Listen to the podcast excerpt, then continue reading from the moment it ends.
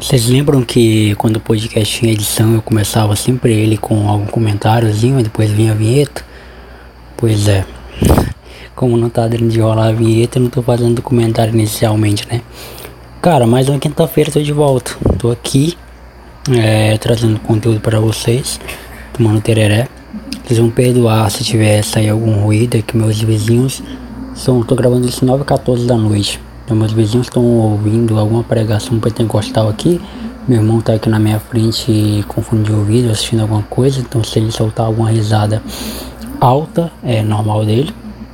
Meus pais estão ali no quarto, posso ser que eles soltem algum grito, minha irmãzinha também.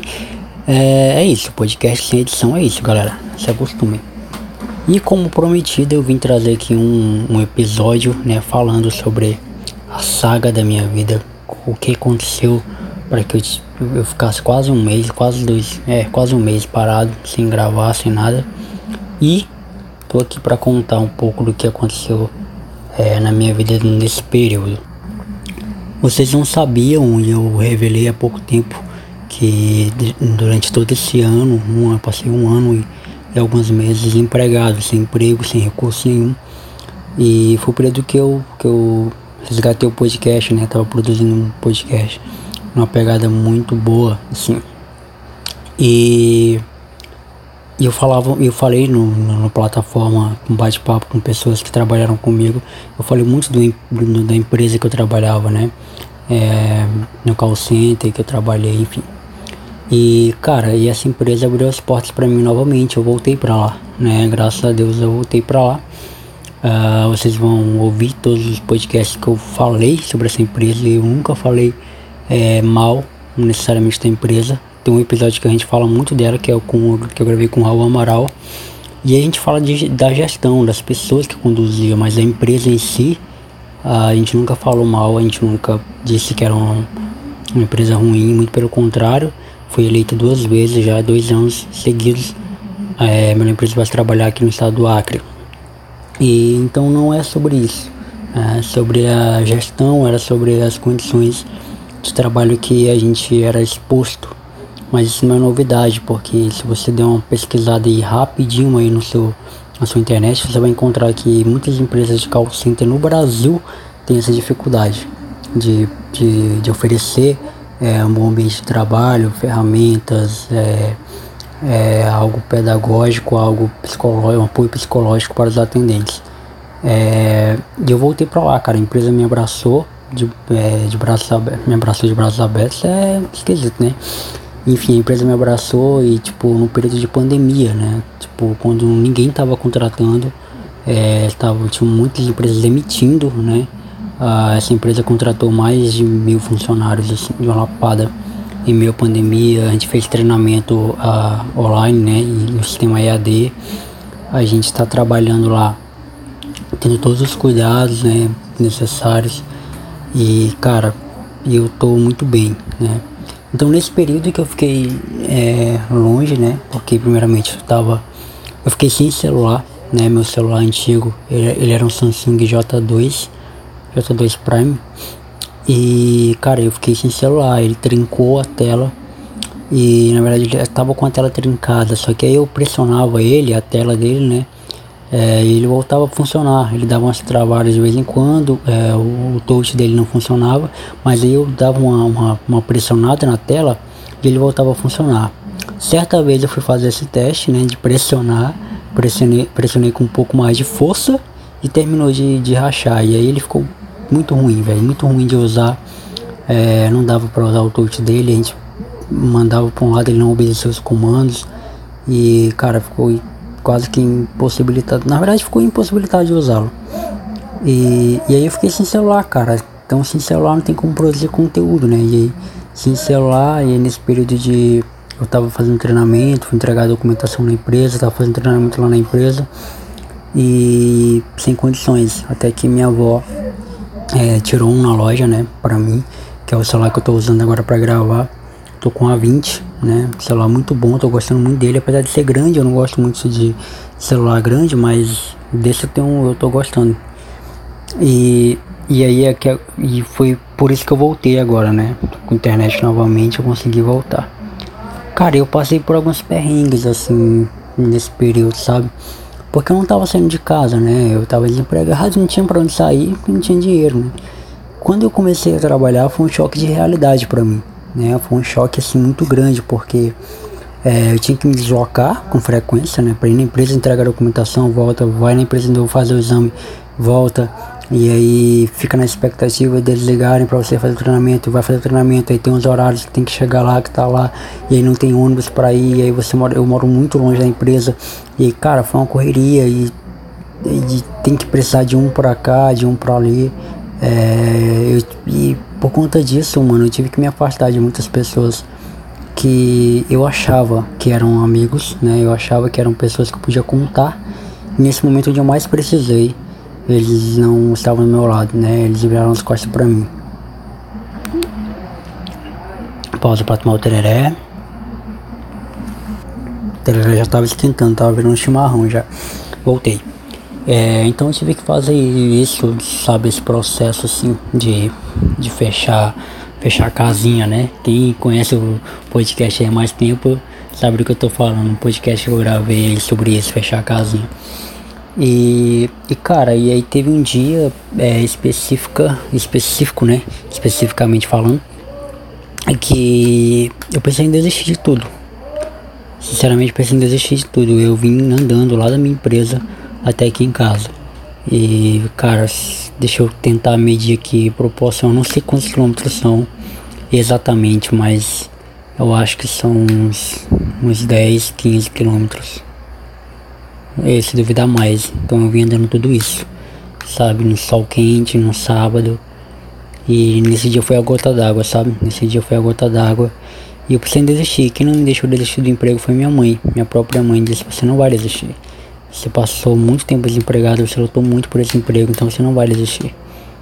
E, cara, eu, graças a Deus, não desisti, né? Tô até hoje, ainda tô passando por perrengue, tô. É, mas é, agora estou empregado, né? Em meio a tantos desempregados, em meio a tanta gente necessitada, precisando, eu estou empregado, graças a Deus. E era para eu ter revelado isso já há mais tempo, ah, quando eu gravei podcast com, com o Adriano e com o Isaac. Eu acho que quando eu gravei o último, último Teólogo de Quinta editado, eu acho, não, editado não. Mas quando eu gravei os últimos podcasts, eu é, já estava é, já tinha sido contratado, entendeu? Mas eu segurei essa informação para para contar para vocês que podia dar alguma coisa errada, enfim. Ah, mas cara, deu tudo certo, tem dado certo. As coisas aqui na minha cidade ainda estão muito ruins. É, tá difícil, né? Porque os ônibus estão ameaçando parar, tá complicado. Mas eu tenho conseguido lidar com tudo isso, sabe? E minha vida daria um filme de terror. de terror. Cara, eu mandei lá, coloquei lá no Instagram, que eu falei que ia gravar hoje, falando sobre essa minha transição, né, de vida e tal. E o meu amigo Caio Hit, cara, abração para ele, ele é do podcast Fresco Pai. Já recomendo que escutem o podcast do Caio. Ele mandou uma pergunta, eu vou tentar soltar aqui. É, meu celular é chique, tá? Ele permite ouvir gravar e ouvir coisas do WhatsApp ao mesmo tempo. Vamos ver aqui o áudio do Caio. E aí, Jonathan? Cara, minha pergunta é o seguinte: hoje você se vê na necessidade de fazer um podcast sem muita edição por conta que tá sem computador, né, sem um recurso para fazer essa edição qual é a principal diferença que você vê? Você acha que você tem que focar muito mais no conteúdo, você tem que entregar muito mais conteúdo para suprir essa necessidade de edição? Ou, ou não? Ou continua na boa e quem ouve que precisa entender, é, igual você disse ali que sempre tem que explicar que está sem notebook para edição, enfim. Como é que você vê isso? E qual que é a diferença para você que está fazendo? Continua, é, continua com vontade, continua na pegada de fazer, mesmo sem poder editar? Um abraço aí. Valeu, Caião. Eu não sei como é que ficou o volume do áudio aí. Aqui para mim ficou baixo, mas eu espero que na edição tenha saído um som um audível, tá? É, cara, pra mim tem muita diferença sim. É, eu falei isso aí sobre ter que explicar toda vez que tô sem notebook na, numa live que eu gravei com o Caio. Inclusive tá salvo lá no Instagram do Teólogo de Quinta. Sigam a gente, tá, galera? Lá no Instagram do Teólogo de Quinta. Se você escuta a gente aqui pelo Spotify, pelo Deezer, é, por qualquer agregador aí de podcast. É, sigam a gente nas redes, nas redes sociais, gente, por favor. Ajuda muito a gente, tá? É, manda mensagem pra gente, manda e-mail lá que eu, eu estarei é, muito feliz em ler e e mandar aquele abraço para você também. E cara, para mim faz muita diferença porque eu sempre gravava pensando já na edição, né? Como eu sou o cara que grava e edita, então eu gravo já pensando na edição, ó, aqui eu vou dar um corte, aqui eu vou fazer isso, que eu vou fazer aquilo, né? Como eu, eu, eu iniciei né, esse podcast falando, né? É, o Teólogo de Quinta tem um formato já feito, né? Eu sempre começo com, com um comentáriozinho aleatório, depois vem a vinheta do Teólogo de Quinta. Que saudade que eu tô da vinheta do Teólogo de Quinta, né? A vinheta que o Fio produziu, um abraço pro Fio. É, a gente tem uma vinheta, a gente tem. É, eu tenho os, os interlúdios, né? Que fazem como se o programa fosse dividido em blocos. E para mim tem. para mim faz muita diferença sim. Mas para quem me ouve, cara, para quem vai ouvir, então para quem conheceu o podcast agora, talvez não tenha tanta diferença, né? O cara conheceu agora o podcast, não tem para ele não tenha tanta, tanta diferença assim, porque o conteúdo tá aí, né? Sou eu falando, mas para mim tem muita diferença sim, cara, e e tem sido muito ruim para mim, cara. Fazer o Teólogo de Quinta, até pensei já algumas vezes em parar com o Teólogo de Quinta também, já que eu parei com plataforma, né?